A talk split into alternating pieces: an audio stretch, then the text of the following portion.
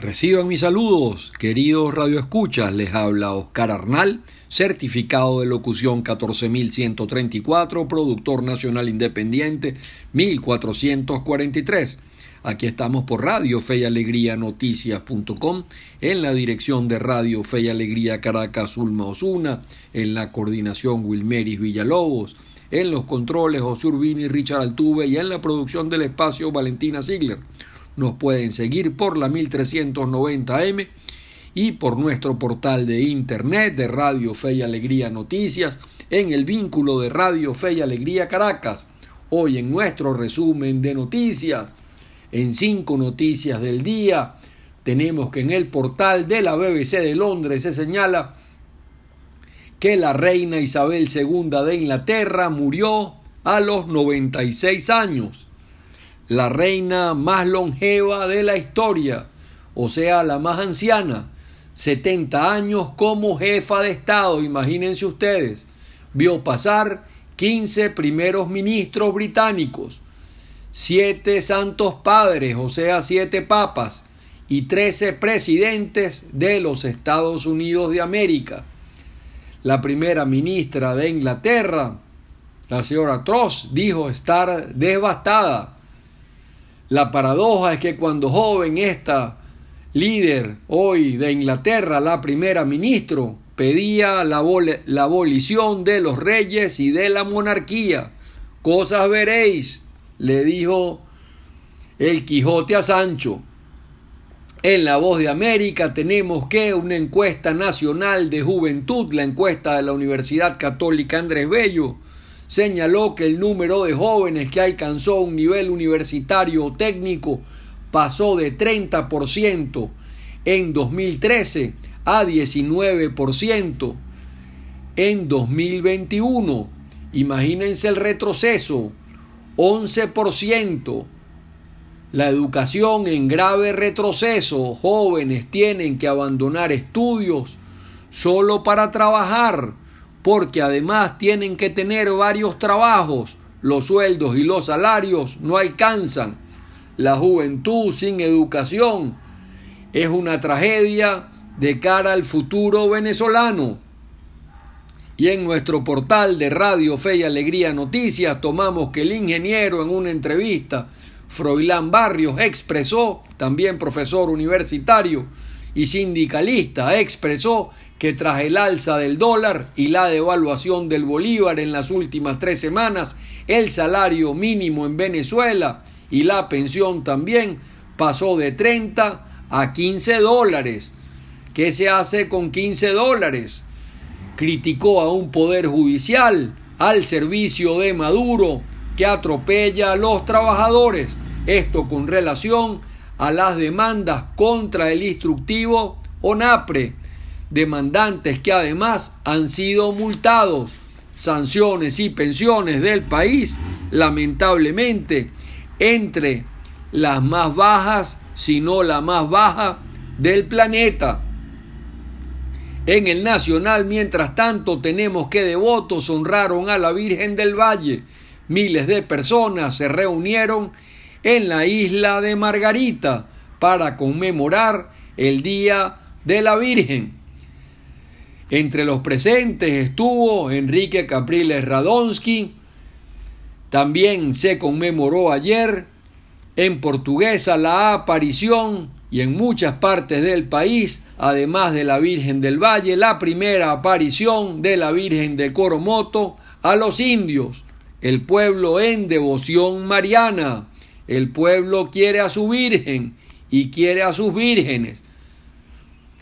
En CNN tenemos también eh, un titular que dice que el dólar estadounidense es fuerte, pero hay algo que no está del todo bien, señalando especialmente que las 500 empresas de Estados Unidos, esas que cotizan en el Standard Poor's, digamos, no las blue chips, o sea, no las que están en el Dow Jones, sino que el mayor número de empresas norteamericanas, las 500, que tienen una presencia global, tienen que lidiar con la fortaleza de un dólar que hace mella en el crecimiento de sus ingresos, 30% de estos fuera de los Estados Unidos, o sea que las ganancias de todas estas empresas que operan fuera de los Estados Unidos, cuando operan en moneda distinta que el dólar, se reducen y nada menos que 30% de sus ingresos vienen de fuera. Esto además tiene otras complicaciones desde el punto de vista económico. A los países emergentes, se señala también en la noticia de CNN, se le hace cuesta arriba entonces pagar sus deudas en dólares, no solamente a los países, sino también a las empresas de los países que tienen deudas y bonos en dólares. Esas empresas, por lo general, la mayoría de ellas, las empresas locales, ganan en signos monetarios locales y entonces cuando el dólar está fuerte tienen que pagar sus deudas en divisas internacionales, o sea, en dólares, ganando en monedas locales. También se encarecen, y eso no está en la noticia, pero digamos, lo decimos de esta tribuna, se encarecen las importaciones desde los Estados Unidos. Fíjense que el tema de una moneda fuerte es, digamos, paradójico. Eh, en mis artículos de prensa de opinión por mucho tiempo planteé la necesidad de que América Latina adoptara el dólar como su moneda oficial. Lo hicieron algunos países, Panamá, por ejemplo, Ecuador, El Salvador. La ventaja de adoptar el dólar es que la inflación sería la misma inflación que la de los Estados Unidos de América y que se delega el tema monetario en la Reserva Federal. Se podría hacer lo mismo, por ejemplo, adoptando el euro. El tema es que cuando no hay independencia, autonomía de los poderes, digamos, del poder del Banco Central, eh, se empieza a emitir dinero y por eso en países como Venezuela tenemos la inflación más alta del mundo. Lo mismo sucede en Argentina o en muchos países latinoamericanos donde hay una actitud irresponsable con relación a la política monetaria eh, que empieza a financiar el déficit fiscal. Importante esto y nos llama entonces a la reflexión. Hoy, 9 de septiembre, en el mundo se celebra el Día Internacional de la Agricultura. E esa fue la primera gran revolución en la historia de la humanidad. Hace unos ocho mil años se produjo, diez mil años, depende cómo se analice esto, se dio esa primera revolución agrícola eh, que hizo que ese mundo que era fundamentalmente nómada, o sea, que se trasladaba en tribu, la población de un lugar a otro, se asentara y se hiciera sedentario. Tecnología y agroindustria podrían ser vitales para saciar en el futuro el hambre y la pobreza en el mundo. La frase del día, quien actúa por amor es más grande que quien actúa por temor. Frase del Talmud, de la sabiduría judía, quien actúa por amor es más grande que quien actúa por temor. El salmo del día, qué deseables son tus moradas, Señor del universo, porque el Señor Dios es sol y escudo. El Señor da las gracias y la gloria, y no niega sus bienes a los de conducta intachable. Qué deseables son tus moradas, Señor del universo. Y del Evangelio de hoy extraigo dos ideas. La primera, literalmente en el Evangelio, un ciego no puede guiar a otro ciego porque van al abismo.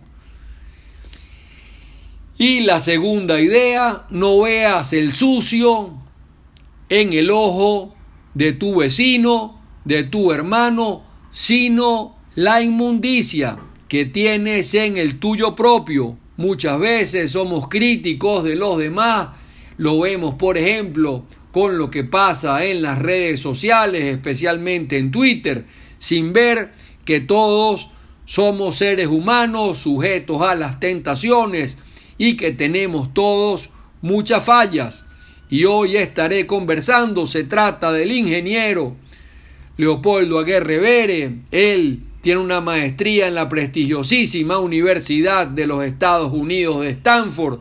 Sirvió a PDVSA, a esa PDVSA, orgullo de todos los venezolanos, ejemplar eh, durante 37 años, esa PDVSA que añoramos, luego quebrada, digamos, durante todos estos últimos lustros de gobierno de Maduro y de Chávez. El tema de hoy es la debacle justamente de esa industria petrolera como una tacita de plata que era la industria petrolera la llevaron digamos al estado eh, de ruina en que se encuentra hoy, pero digamos eh, el optimismo eh, precisamente de Leopoldo Aguerre Vere no señala camino para su efectiva recuperación. Esperamos que sea así. Cambio en la política nacional, eh, cambio de gobierno podría significar grandes luces para rescatar precisamente esa industria petrolera eh, donde eh, tenemos un potencial todavía extraordinario. Y así, queridos Radio Escuchas, no se aparten de nuestra sintonía que ya venimos con Leopoldo Aguerrevere.